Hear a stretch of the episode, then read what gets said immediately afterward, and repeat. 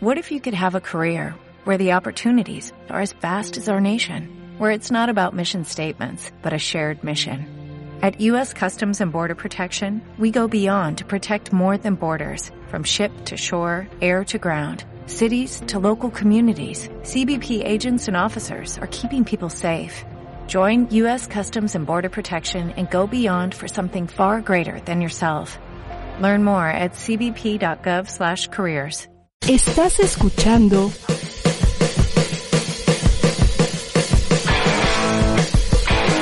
ADR. Seguimos activando tus sentidos.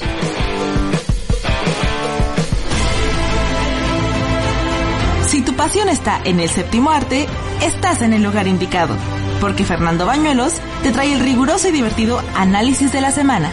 Esto es Homo Cinephilus. Comenzamos.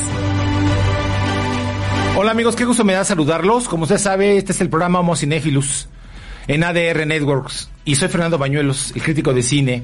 Espero ser su crítico de cine de cabecera. me da un inmenso placer estar con ustedes. Como usted sabe, este programa tiene dos emisiones en la semana, de 3 a 4 de la tarde, de 15 a 16 horas, hora del centro de la República Mexicana. Y mire usted, el martes lo dedicamos a entrevistas y a noticias de cine. Aunque bueno, el martes pasado hablamos de las 15, de las 14 películas que conforman la sexagésima octava muestra internacional de cine de la Cineteca.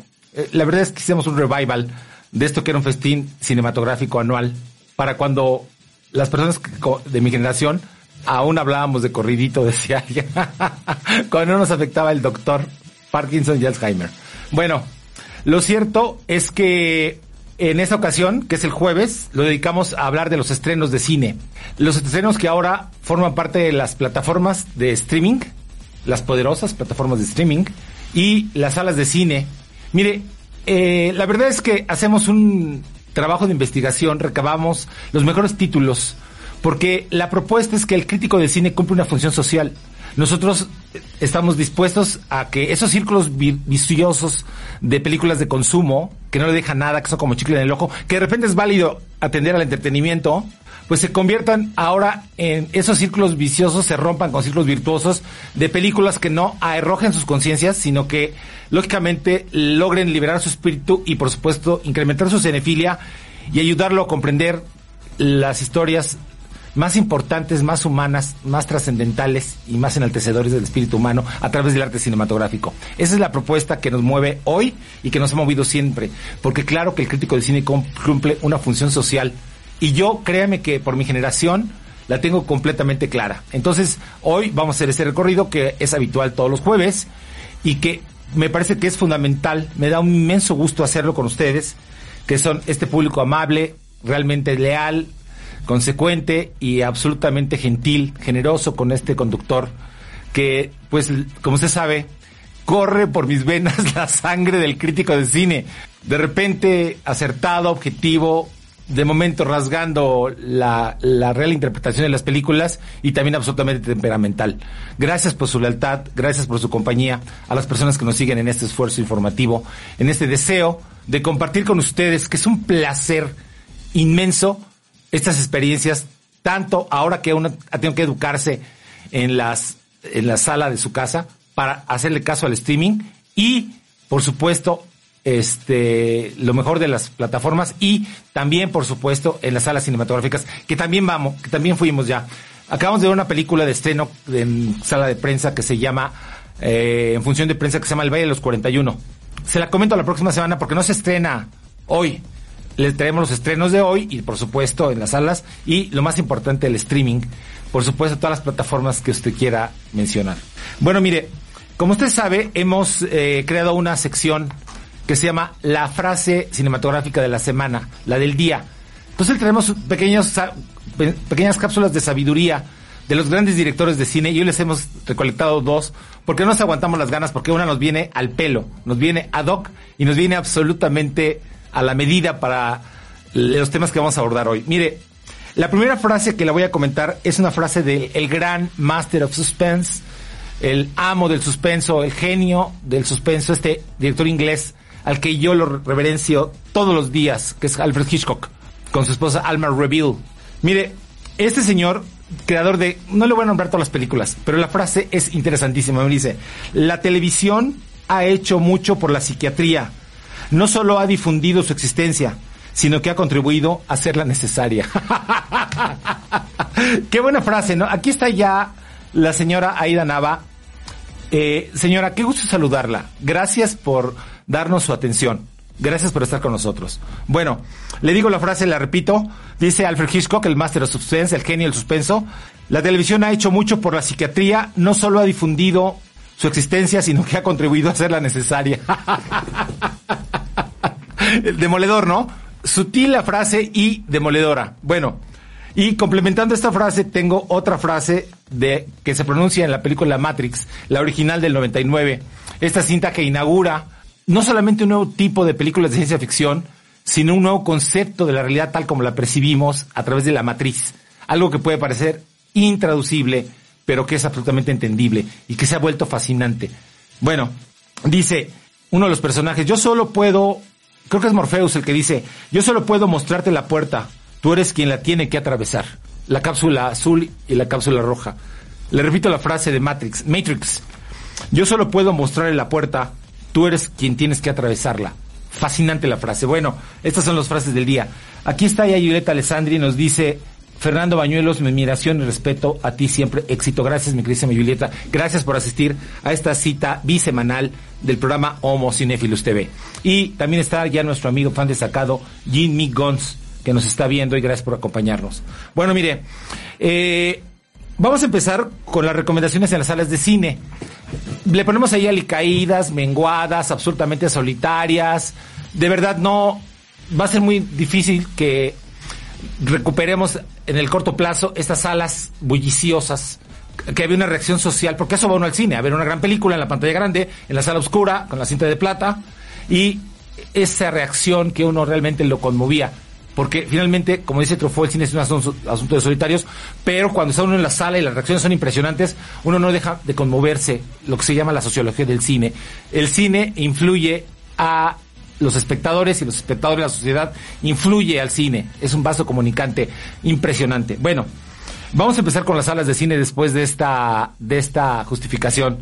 Mire, vamos a empezar con una película, que es una película japonesa del 2019, que se llama el tiempo contigo, Tenki no Ko.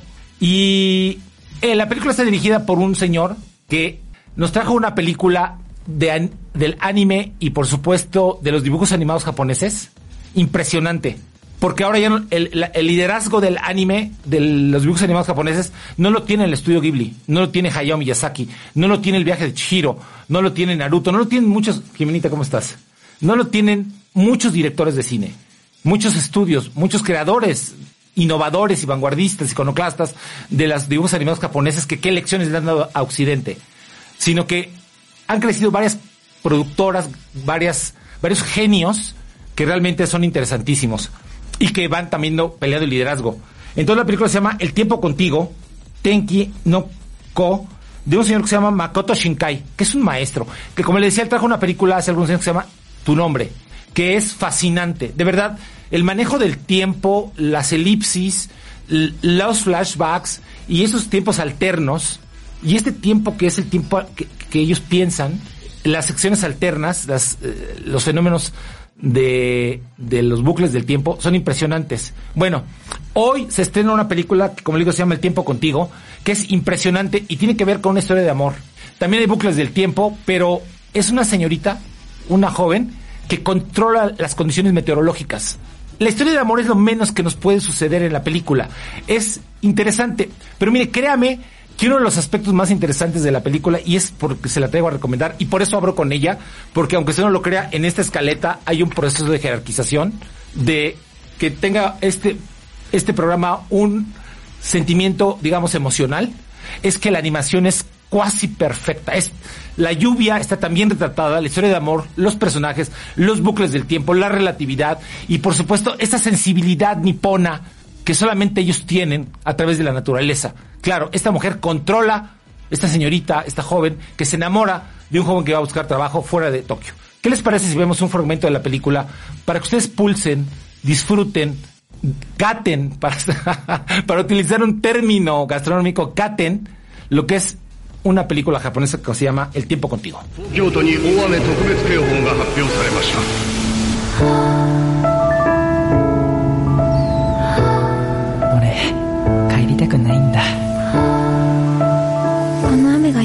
しいって思うえちょっと来てね愛にできるえ今から晴れるよねえそれってどういう僕にできることはまだあるか Bueno, mire usted, esta película, como bien dice nuestro queridísimo Eu Base, muy buenas tardes, señor Bañuelos, aquí una tarde más para aprender de usted. Se- señor Eu, yo soy el que aprendo de usted, yo soy el que aprendo de usted. Uh, aprendo de ustedes, somos, nos retroalimentamos. Ustedes me dan, hacen comentarios, yo comento humildemente las películas, ajá. A mí usted es un crítico de cine con humildad. bueno, muchas gracias por estar con nosotros. Y dice, la película Your Name o Tu Nombre es un gran filme, sí, lo es. Por eso lo citamos como referencia de este. Y nuestro amigo Jimmy Gunn dice, es verdad, acabo de ver esa peli.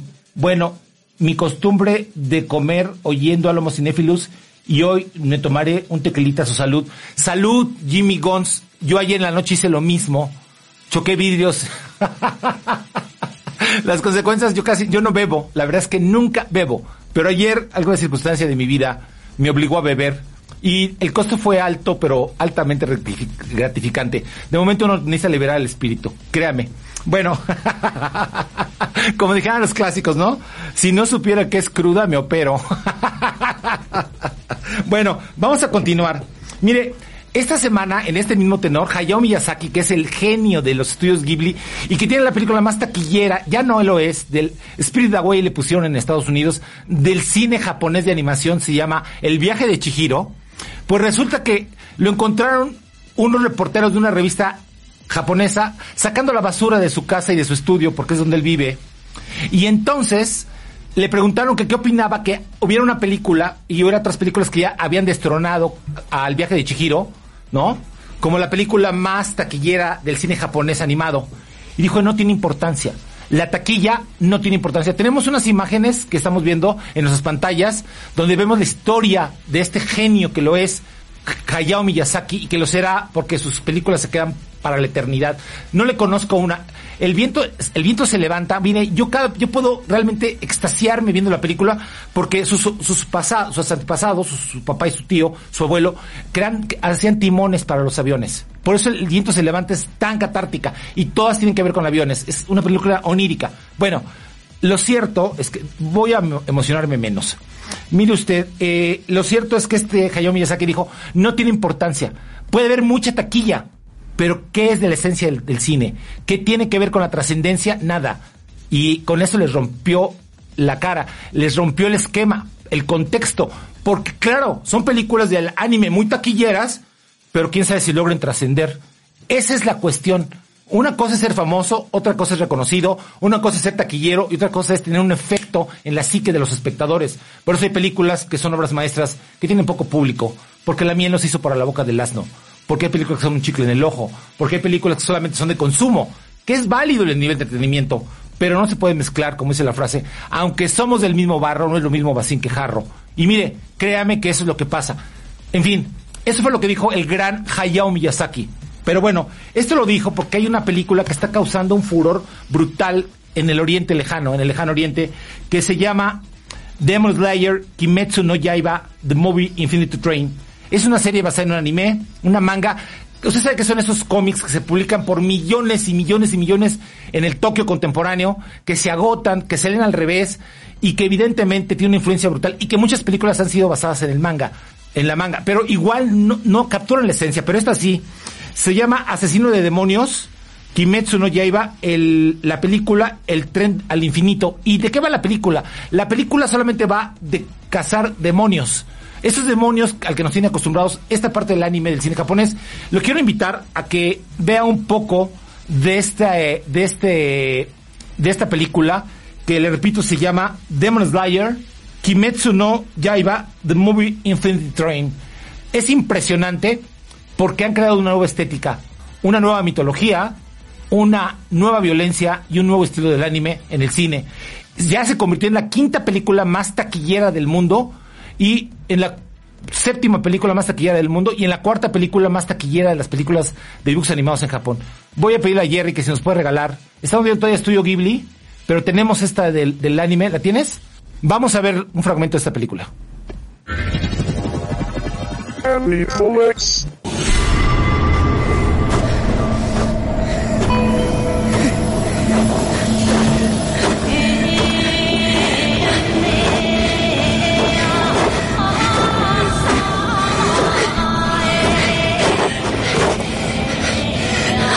幸せが壊れる時にはいつも血の匂いがする」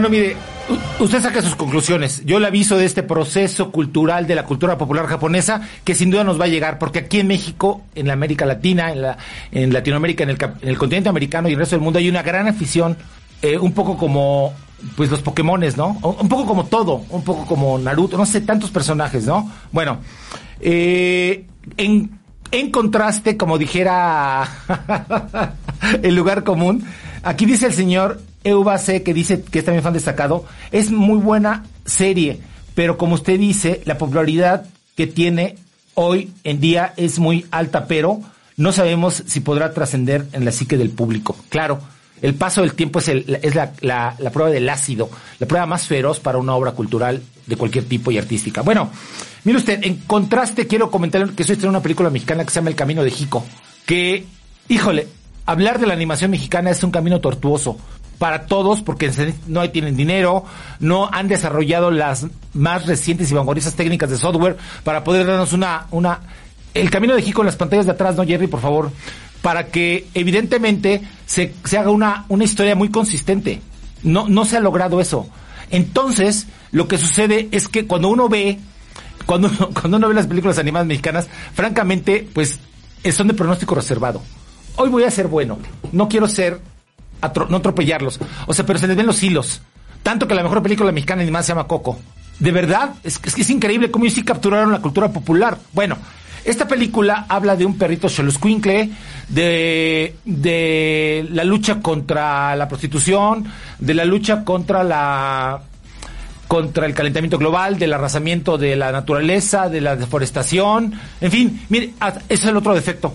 Tratan de abarcar tantos temas que, bueno, la película dice, bueno, ¿de qué es? Lo cierto es que participan, ya lo vio usted aquí en nuestras pantallas, participan este Alex Lora, participa Víctor Trujillo, participa Elena Poniatowska, participa la voz de Verónica Castro, en fin, una playa de voces para darle aquel sentido que también tienen las cintas de Estados Unidos, de Hollywood, donde meten todas las voces para que también sea muy atractivo y la gente lo reconozca. Mire, tenemos un fragmento de un tráiler donde habla de la inteligencia para tratar de promocionarlo, que es una copia de las películas gringas, la verdad, pero que les vaya muy bien. Que les vaya muy bien, porque la película también está en cines.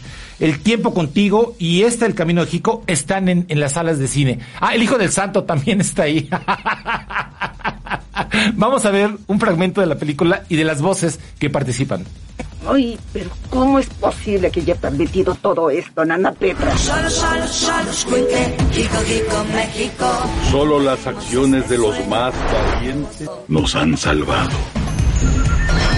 Solo nos había hablado. Una técnica muy amable con la naturaleza. Despierta, Hiko. Tu camino no ha terminado todavía. Tatara, tatara, tatara. Más allá de esta vida, Él nos guió. Y con el tiempo su espíritu. Órale, ¿dónde estamos? Ay, Petra, tú siempre con tus cosas. Pero qué disparates estás diciendo, Manuel. Tenemos que hacer algo. Bueno, pues ahí está la historia y lógicamente, bueno, pues tiene que ver con este realismo, con este realismo mágico, con esta coexistencia entre este mundo de los muertos, de los vivos y esta estratosfera sideral absolutamente imaginaria que maneja la película. En fin, usted decide hasta aquí llegamos con las películas, aunque me falta una solamente que es absolutamente interesante. Mire, eh, la película se llama Freaky, Este cuerpo está para matar. Se llama Este cuerpo me sienta de muerte. Y en España le pusieron Este cuerpo me sienta de muerte.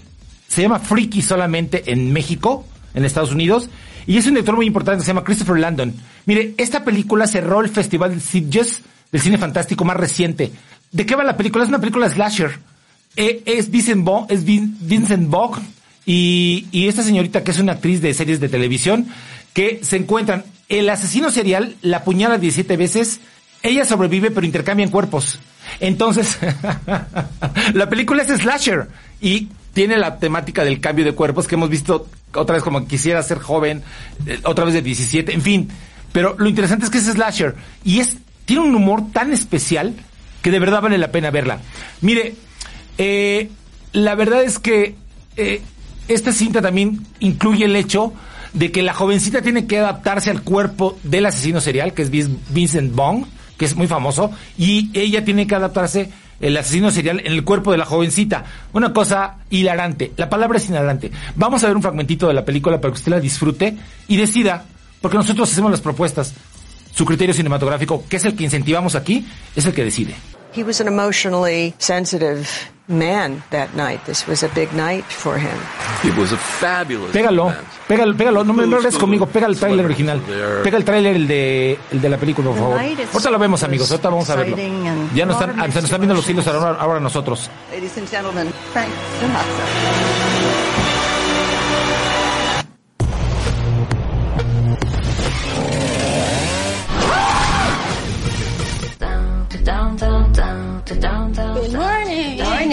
That's me, Millie. Ordinary, boring Millie. I love your dress. I think I saw it at Discount Bonanza. Okay, so I was never the most popular. Homecoming's this weekend. Booker is going to be at the dance. And boys never really noticed me. Bueno, pues dice aquí Jimmy Gons, jaja, se les ven los hilos. Perdón, también se nos están viendo los hilos. Ya nos íbamos a ir limpios. Ya dije, hoy nos vamos limpios. No, no se nos hizo. Bueno, en fin, errar humanum est. Eh, lo que le quiero decir es que la película, pues sí, se plantea muy interesante. Mire, usualmente tengo una resistencia a re- recomendarle películas de horror, de terror, de suspenso y slashers, pero esta vez vale la pena, porque cuando este género se maneja con inteligencia, o sea, el género es el de terror y tiene muchos subgéneros. El slasher es uno de ellos. Cuando vale la pena, mire, son completamente disfrutables. Bueno, mire, vamos a ir a una pausa comercial de identificación de canal y vamos a regresar con las recomendaciones en las plataformas de streaming y vamos a recomendar con tres, eh, regresar con tres recomendaciones que le debo de la semana pasada, de tres documentales maravillosos de músicos famosos. Hacemos esta pausa y regresamos.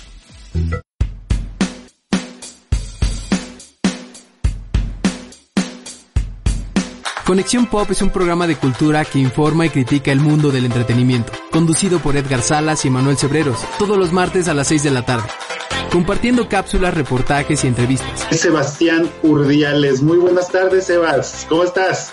Hola, ¿cómo están? Muy bien, ¿y ustedes? Le encanta que es componer, que es escribir. ¿Cómo estás, Lua? Buenas tardes. Pues bienvenida Clarisa Maleiros.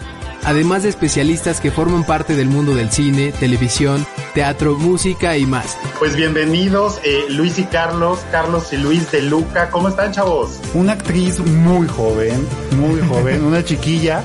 Eh, su nombre es Regina Pavón. Buenas tardes. Directora de, de el Festival de Horror Macabro. Buenas tardes, Etna. ¿Cómo estás? Fierro, fierro por la costera.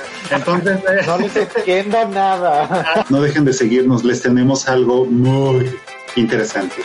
Por ADR Networks, activando tus sentidos.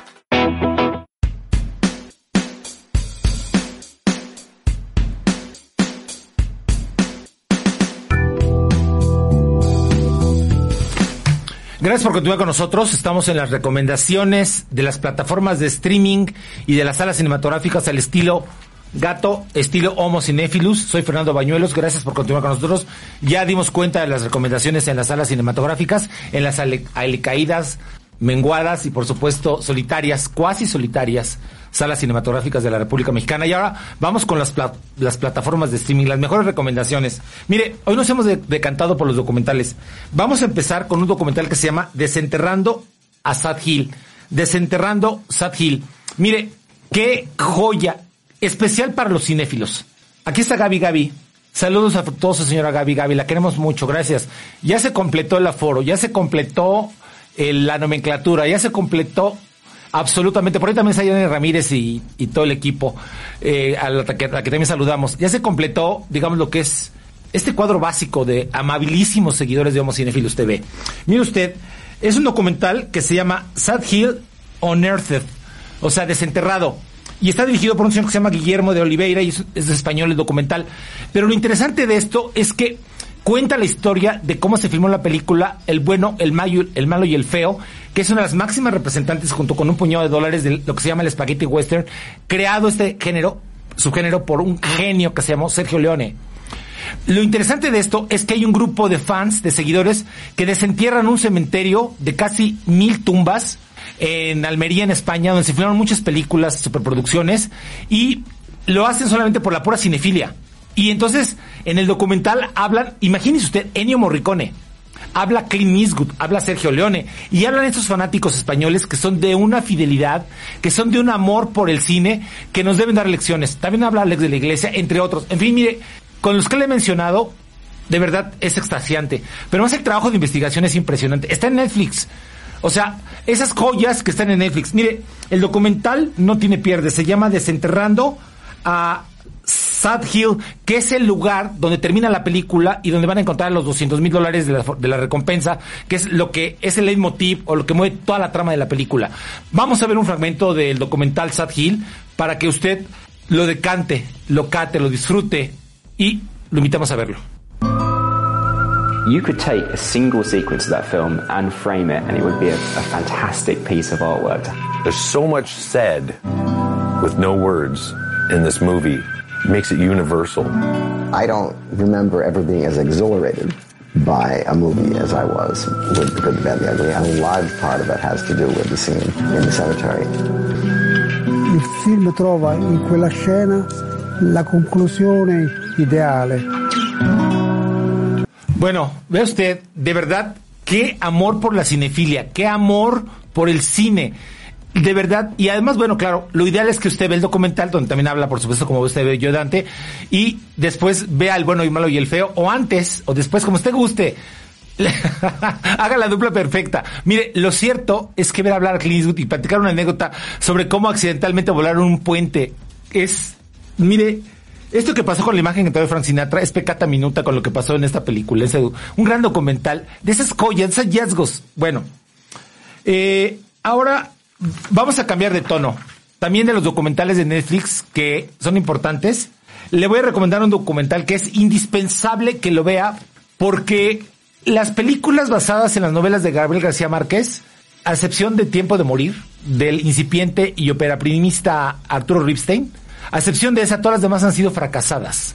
¿No? Un poco eh, Pedro Páramo, que tampoco le ha dado al, a la cuadratura del círculo. Estamos de acuerdo. Dice Berenice Misi, increíbles recomendaciones de cine. Un saludo a todo el equipo.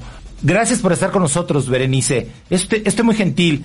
Y también está Jimmy Gon diciendo, los fieles somos cinéfilos. Son ustedes los somos cinéfilos a los que adoramos. Mire, la verdad es que le voy, a, le voy a recomendar un documental que habla de Gabriel García Márquez, de sus orígenes en Aracataca y cómo es que este hombre es que salió de un pueblo perdido de Colombia, que salió, que evidentemente creció sin padres, que hizo una, un recorrido, una diáspora de Colombia a México, creó una de las obras fundamentales del ritmo mágico, que creó una diferente percepción de la realidad y que además es absolutamente compleja la obra. El amor en los tiempos del cólera, en fin, el coronel no tiene quien le escriba. Qué genial el documental. Está dirigido por un señor que se llama, ¿todo bien? Está dirigido por un señor que se llama Justin, Justin Webster. Es impresionante el trabajo. ¿Está bien todo? ¿Estamos corriendo bien? Ok. Se llama Justin Webster el inglés. Pero no sé qué bien le coge el pulso. Porque las preguntas para Gabriel García Márquez son fundamentales. ¿Cómo quiere morir usted? ¿Dónde quiere morir? La otra pregunta es, dígame usted, por favor, dígame usted, por favor, este, ¿cómo preferiría ser recordado? Por, ¿Cómo libra uno la muerte? Escribiendo. Y hay, hay presidentes como Bill Clinton revisando eh, la novela de Cien años de soledad. En fin, el documental no tiene desperdicio. Vamos a ver un fragmento de él para que usted vea qué bien, qué buen trabajo hay. Se llama Gabo, la magia de lo real, o Gabo, la creación de Gabriel García Márquez, dirigido por, le digo el inglés, Justin, Be- Justin Best- Webster, Webster, como el diccionario Webster. Es un documental. Veámoslo. ¿Cómo hizo un muchacho salido de un pueblo pequeño de la costa caribe para escribir una obra que transformó la literatura occidental durante el siglo XX? Gabriel García Márquez ha obtenido ya todos los éxitos en la literatura. Gabo, como lo llamamos ahora, muy típico del Caribe. Es pésimo estudiante, tiene una vida completamente loca, toma trago, etcétera, etcétera. Tiene talento, pero es un caso perdido. A mí me fascinó desde el principio su manera de hablar, de una gran ternura. Y hablaba con unas imágenes tan mágicas. Gabriel Bueno, fascinante, ¿eh? Fascinante. O sea, el proceso creativo, el olor de la guayaba, cómo baila esta cumbia colombiana. Este es fascinante. Este hombre que yo lo conocí, lo vi dos veces en mi vida.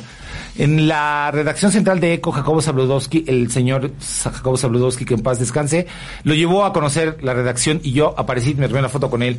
Y otro día estaba en Perisur, comiéndose un helado, sentado con dos colaboradores, y llegué yo con una señora con la que yo vivía y con la que teníamos una relación, y nos tomamos una foto y me preguntó, ¿a qué te dedicas? Le dije, soy crítico de cine, me dice, es el puro placer. Tú vives en el placer. Y sí, ustedes son conscientes de que vivo en el éxtasis. Porque los, los, los críticos de cine somos como los ginecólogos. Trabajamos donde los demás se divierten, pero cómo nos divertimos, ¿eh? Vaya, ¡guau! El buque. Bueno, este, no se pierdan ese documental. Le repito, se llama Gabo, la magia de lo real. Bueno, ahora vamos a, a- a contribuir a otro documental que es excelente. Mire, Paco Ignacio Taibo II está ahora en el ojo del huracán. Es el director del Fondo de Cultura Económica, PIT 2, como le llaman. Jerry, ¿me pueden poner aquí las imágenes del documental Patria, por favor? Eh, y Paco Ignacio Taibo II es el ave de las tempestades. No peor que Lorenzo Garza, aquel torero maravilloso a quien se le adjudica la frase y a quien se la endilgaron. Eh, lo cierto es que eh, Paco Ignacio Taibo II ha hecho una serie de documentales sobre la historia de México que son impresionantes. Mire, a mí lo que concretamente me fascina, cómo domina la, la prosa, el verso, el discurso en los lugares indicados de la historia de México, donde tuvieron lugar los hechos históricos. Le conozco un documental sobre Villa que empieza diciendo que Villa era un hombre que nunca dormía en el mismo lugar. O sea, es impresionante el recorrido que hace con Villa. Bueno, en Netflix está ahora un documental que se llama Patria, que habla de la guerra de reforma, que habla de la invasión del imperio de Maximiliano y Carlota, y que habla de la consolidación de esta generación en el rostro actual de México. Y hace un recorrido físico, geográfico, por Orizaba, por el castillo de Chapultepec, por la Ciudad de México, por Zacatecas, en fin, por todos los lugares, por Ciudad Juárez, siguiendo los pasos a Juárez, a los, a los, este, a, a los emperadores, los lugares de la guerra, Orizaba, por ejemplo, eh, Michoacán, en fin, Leandro Valle. Es impresionante, de verdad. Es impresionante el documental. Qué bien maneja. Mire, independientemente de cualquier asunto político que tenga que ver con tiros o troyanos, la prosa, el discurso, el conocimiento de la historia de México de este hombre es completamente disfrutable. El día que yo llegue a manejar esta prosa como lo hace Paco Ignacio Taibo II, me daré por bien servido. Además fuma como yo. Además es es absolutamente congruente con su personaje, es absolutamente contundente. Ah, también está en Nueva Orleans, donde Benito Juárez estuvo en el exilio y junto con la familia vivió miserias, pero además, en eso también me parezco a él, pero que además forjaba puros. Es impresionante. Vamos a ver un fragmento para que usted vea lo que hay en Netflix. Son verdaderas joyas. No arroje su conciencia, libere su espíritu y conozca más de la historia de México. 4 y 1867 este país se sacudió. Había una generación que asumió el hartazgo de la población del país y que levantó básicamente una idea de patria. El ascenso a la dictadura de Santana pues, es un punto de ruptura. Las dictaduras Sí, todo empieza con Santana. Porque además fíjese usted que hay dos lugares míticos de Santana que hay que visitar. Y que yo estuve a punto de visitar uno, pero fuimos a, a Jalapa Y en Jalapa yo preguntaba por dos haciendas, Manga de Clavo y El Encero, que son los lugares de la historia de México y de Santana, a partir de esta maravillosa novela que se llama Patria Suave o Suave Patria, de, de un gran biógrafo sobre, sobre Santana. Y no pudimos ir a ninguno de los dos. Ahora me entero que Manga de Clavo está destruida y El Encero es donde vivía. Pero claro, fuimos a este lugar donde hacen café. Ojalá usted me recuerde el nombre que es un lugar muy importante, que está muy cerca de Jalapa, que es una tierra de café maravilloso, que ahí uno puede degustar esta maravillosa vida aromática que yo la disfruto tanto. Bueno, está clip sonriente, mi queridísima Irma, que dice, hola amigo, y tú eres el mejor crítico de cine, gracias por tus buenos programas. Te, te mandamos muchos saludos y abrazos, bendiciones, bendiciones también para ustedes y gracias mi querida Irma por tu inmensa generosidad. Bueno, Miren ustedes, eh, no se lo pierdan, se llama Patria. Ah, y también men- menciona al amo, al, al- al gran periodista Francisco Zarco. En fin, es todo un recorrido histórico maravilloso. Qué bien domina la prosa. Bueno, vamos ahora en contraste a ver otro documental. Híjole, este sí, vergonzante. Este sí, lacerante. Este sí, se lo recomiendo por una razón. Porque mire, hoy la, la Fiscalía General de la Generación eh, emitió un orden de aprehensión, según entiendo, contra Luis Videgaray, ex secretario de Hacienda, y la otra es que acusó al expresidente Peña Nieto de traición a la patria por el caso Obedrecht. Esto, este asunto es histórico. Este es un asunto que va a remecer todas las estructuras de poder y económicas e ideológicas de este país. Si cumplen con esto que están diciendo, y no es un juicio ficción, mire, esto va a ser para un gran documental y va a ser, va a marcar, o ya lo está marcando, la historia de México. Bueno, Coatepec, gracias mi queridísima Berenice. Sí, es Coatepec, Veracruz. Mucho, esto es muy gentil. Gracias. Ustedes son los que forman parte de este programa. Bueno, eh, eh, en el contexto de esa noticia hay un documental para normar su criterio, para documentar su optimismo, que es un pesimista, un optimista bien informado. ¿Y qué es un optimista? Pues un pesimista mal informado. Bueno, déjeme decirle que el documental se llama Cuando conocí al Chapo y también está en Netflix y dice The Day I Met el Chapo, The Kate Castillo Story. Es una temporada, tiene tres episodios y el documental es infamante. Mire, se lo recomiendo por el contexto noticioso de hoy, la de 8, pero además se lo recomiendo por un asunto fundamental y sí- sísmico, que es el hecho de que los pueblos que no conocen su historia están condenados a repetirla, dice la frase célebre. La forma en la que atan la historia, to- dan todo el contexto, hablan de la fuga del Chapo, del origen del Chapo, hablan la- de la inocencia del Kate del Castillo, entrevistan a Kate, habla todo el tiempo, aunque claro, su discurso es absolutamente naif, inocente, tonto, imbécil, y ha- habla también su hermana, habla, en fin, pero lo que sorprende es que hablan de todo el contexto. Y por supuesto hablan también de Champagne. Hablan de, de el gobierno de Peña Nieto, que claro que queda como, de la, basura, ¿verdad? Habla el Pigmenio Ibarra, habla, en fin, las voces son impresionantes. Habla este, este crítico del sistema, este hombre experto en relaciones exteriores, que algún día iba con Fox a una campaña por China, a una gira, y abandonó al presidente Fox. Castañeda, este maravilloso hombre que es también ave de las tempestades. Y el documental no se lo puede perder. Vamos a ver un fragmento, porque qué buena, qué buena recreación de época y qué, buen, conte- qué bien contextualizado está este asunto de la revista Rolling Stone, El Chapo, Champagne y La Inocente, la Cándida de Endira, que es Kate del Castillo. Para Kate del Castillo, con mucho gusto y con mucho amor y cariño te escribo esta carta. Espero saludarte personal un día. Ojalá sea pronto. Gracias, muchas gracias, tu amigo Joaquín Guzmán L. Sentía yo que tenía en mis manos algo que nadie más tenía. No ha habido un narcotraficante más mediático que el Chapo. Es un personaje mítico. Por aquí, el Chapo abandonó su celda. La actriz Kate del Castillo reconoció que en Twitter mandó una carta abierta al Chapo Guzmán. Se desató una locura. Es impresionante, de verdad. El documental no tiene, mire, no tiene progenitora. Es absolutamente trascendental. Bueno, ahora le voy a recomendar un documental que también es infamante, pero este es también de los subterráneos del submundo de los infiernos mexicanos. Se llama Los ladrones viejos o las leyendas del Artello, dirigido por que sin duda es el mejor documentalista en México, que se llama Berardo González. Es un hombre que tiene documentales como Cuates de Australia, que tiene documentales como, en fin, La libertad del diablo, pero este en especial, que es ópera prima, lo borda con filigrana. Y evidentemente habla del Carrizos, este hombre que robó la casa de López Portillo y de Luis Echeverría que decía, ladrón que roba a ladrón tiene 100 años de perdón. El documental es impresionante y está en Netflix. Digo, no hay mejor recomendaciones que les puedo hacer. Gracias por estar con nosotros. Vamos a ver Ladrones Viejos, porque el trabajo de investigación y de cuidado que, y de rigor, ¿eh? Porque Berardo hace unos documentales absolutamente rigurosos. Hace una investigación social y cinematográfica antes de filmar. Cuando, cuando filma un documental, es demoledor. Llegaba a la jefatura y parecía que caía una bomba en la Ahí tienen la parrilla.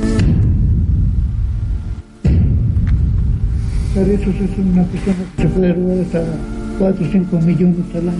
Es un jovencito, delgadito, se habla de Carrizos. Agentes de la Policía Judicial lograron la captura de El Carrizo. Tiene gente, como de unos 40 personas. Yo soy muy ambicioso. Todo lo que yo he querido lo he tenido. Tenga usted mucho cuidado. Pues es un oficio que a través del tiempo va adquiriendo más experiencia. Pues yo le arrebataba las voces a la señora.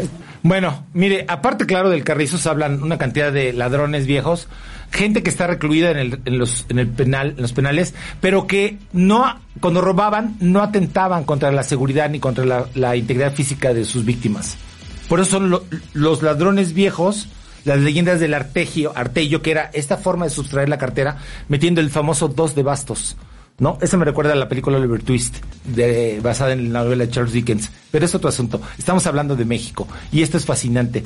Dice Jimmy Guns, en esta película uno de ellos se metió a casa del presidente y le robó. Ese es el carrizo, señor Jimmy Guns. Ese es el carrizos. De eso va Ladrones Viejos. Que después quería que le pagaran regalías por la película. Era, era un personaje. ¿Quién sabe qué se había hecho? Ha de seguir robando. Porque lo han seguido deteniendo consecutivamente. Aunque pasó 14 años en la cárcel, ¿eh? Bueno. Miren ustedes, ahora vamos a dedicar lo que resta del tiempo a otras recomendaciones de streaming, que son tres documentales que le debía de la semana pasada y yo aquí siempre cumplimos nuestra palabra. Siempre. Y ahora se lo vamos a cumplir. Mire, el primer documental que quiero recomendarles se llama Elvis Presley, Buscador Incansable. Se llama Elvis Presley, The Searcher. Ya estamos en el, ya estamos en el, Elvis Presley. Si me pueden poner acá atrás en las pantallas, por favor.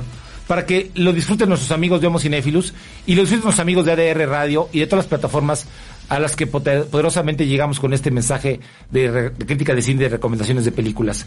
Mire, este documental está dirigido por Tom Sini. Tom Sim- Simney. ¿Por qué es importante que yo le recomiende este documental sobre Elvis Presley? Mire, está, lo produce HBO, pero puede estar en Amazon, en Netflix, en Claro. Lo puede usted cazar en cualquier plataforma. Pero lo importante es que es tan vigoroso el documental que usted acaba de entender por qué era tan, tan pegador eh, Elvis Presley.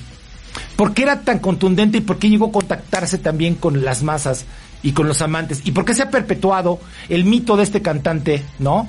De que tiene su santuario en Graceland. ¿Por qué? O sea, sobre todo, mire, lo más interesante son los orígenes musicales. ¿Cuáles son las influencias de las cuales abrevó? ¿Cuáles son los géneros musicales de los cuales abrevó Elvis Presley para convertirse en un mito eterno? ¿No? Y aquí están los orígenes. O sea, en su Memphis natal, ¿no? Antes de que grabara el primer disco, este que fue famoso, que en esta disquera pequeñita que ahora es mítica, y todos los conciertos, y cómo llega al cenit y al nadir de su carrera. Es un trabajo que hace una recreación y por supuesto un seguimiento absolutamente vigoroso de Elvis Presley, escrupuloso, y eso lo hace tremendamente disfrutable. ¿Es necesario que siente usted con un lápiz y un papel? Sí, para anotar las referencias y luego googlearlas. Si es que usted es fanático de Elvis Presley. Escuchemos un fragmentito de este documental. In gospel, rhythm and blues all combined. As a child, I was influenced by all that. A time when the country was into racism and segregation. He was a young kid. He was not afraid to go and be exposed to it so he could learn even more about it. The American team just knew it rocked. No white music had ever done that. He was snatched from the ordinary life of a young man into a place that no one else had ever been in our culture. Bueno, mire, eso solamente es una probadita, ¿eh? Eh, saludos a mi queridísimo José Javier Aguilar Nava, que siempre también es un fiel seguidor. tanto en Facebook como aquí en Homocinéfilos TV. Gracias por estar con nosotros, mi queridísimo José Javier Aguilar Nava. Qué gusto saludarte, gracias por estar. Está el quórum completo, ¿eh? Gracias por estar con nosotros. Bueno, eh, mire usted, el siguiente documental que le quiero recomendar es un documental que se llama Sinatra All or Nothing at All. Sinatra, es el que quería Jerry que metiéramos antes, pero no se le hizo. Este es el lugar donde debe ir Sinatra. Se llama Sinatra Todo o Nada en Absoluto. Oh, not it at all. O sea, ¿cómo, ¿cómo puede también ser catártico? I have you under my skin. Yo por eso me dedico a hablar, porque digo, si canto, se van todos los espectadores. Ahorita va a bajar a dos viewers en Facebook Live. Mire, ¿por qué es importante ese documental? Para empezar, este tema, All or Nothing at All, es el primer tema exitoso y profesional de Sinatra. Entonces aquí hacemos un recorrido, por supuesto, desde su New Jersey natal hasta las cumbres mismas de la gloria y hasta los Rat Pack, eh, Dean Martin, Peter Lawford, Marilyn Monroe, eh, John F. Kennedy, Las Vegas, Sam Giancana, desde sus orígenes. Mire, lo más importante que usted tiene que saber de Sinatra es que eh, como el ave fénix, moría y renacía, moría y renacía. ¿Se acuerda del hombre del brazo de oro, esta maravillosa película? Pues también la citan. Pero otra vez, los orígenes de este hombre son impresionantes. O sea, viene de la miseria absoluta. ¿Alguien recuerda en qué ciudad de New Jersey creció o nació Frank Sinatra? Por favor, compártalo aquí en Facebook Live y en nuestras redes sociales. Es impresionante la carrera de este hombre. Es tan apasionante y tan disfrutable que bueno, después de eso escuchar The Very Best of Frank Sinatra, los mejores éxitos de este ruiseñor, Frankie Blue Eyes. Escuchemos un fragmentito del documental. He was an emotionally sensitive man that night. This was a big night for him. It was a fabulous event. The who's who of celebrities were there. The night itself was exciting and a lot of mixed emotions.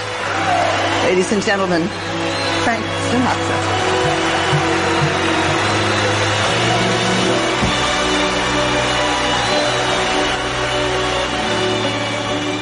You're talking about I got you under my skin. Te llevo dentro, debajo de mi piel, con Bono en el duetos. Pero además, la otra, ¿no? New York, New York, my way. Sí, no soy güey. Es mi, a mi manera. La, ra, la, ra, ra, ra. En fin, gracias por compartir este tiempo con nosotros. Solamente quiero recomendarle que también está Quincy, que está dirigido por Aaron Hicks y Rashida Jones. Es un documental sobre este músico afroamericano que participó incluso con Frank Sinatra, que es vigorosísimo el documental también, y, y él, pues sí lo entrevistan en, en la época actual, y cómo es que hace una recuperación tan brutal de este genio, de este talento inmenso que se desborda y que usted lo disfruta. También estuvo en Netflix, pero ustedes documentales pueden encontrarlos, pues mire, alternadamente en Claro Video, en Amazon Prime Video, en Hulu, en HBO o por supuesto en Netflix. Los va moviendo de todos lados. Lo interesante es que usted los case, pero la referencia la tuvo aquí en Homo Cinéfilos TV antes que en ningún otro lugar. Porque para eso estamos, para darle los mejores estrenos, las mejores recomendaciones, nuestro cariño, nuestra admiración, nuestro respeto, porque usted como público lo merece. Recuerde que aquí estamos en favor de usted. ¿Cuánto tiempo nos queda? ¿Ya? Adiós. Dice que nos despidamos. Dice que nos despidamos. Mire, se va a reír, pero 30 segundos para decirle que Bob Esponja, un héroe al rescate, está en Netflix. Pero disfrútela, qué buena animación. Es que por más estúpido que es Bob Esponja, es más disfrutable. Ahora va a rescatar, va a rescatar a un, a un caracol, que es el caracol de Bob Esponja, que los square pants o pantalones cuadrados, que se lo secuestran el rey del Olimpo, Júpiter, en la ciudad perdida de Atlantic City. No tiene desperdicio, coño. Qué maravilloso. Amigos, hasta la próxima semana, señor Bañuelos, hasta el martes próximo. Gracias por su fidelidad y sus importantísimos comentarios. Nuestra esencia es estar con ustedes sirviéndoles. Soy Fernando Bañuelos. Tengan un excelente fin de semana cinematográfico.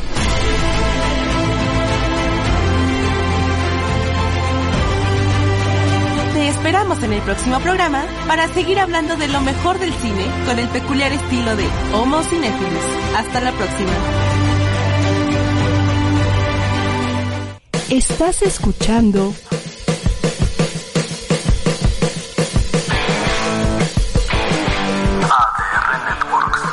Seguimos activando tus sentidos.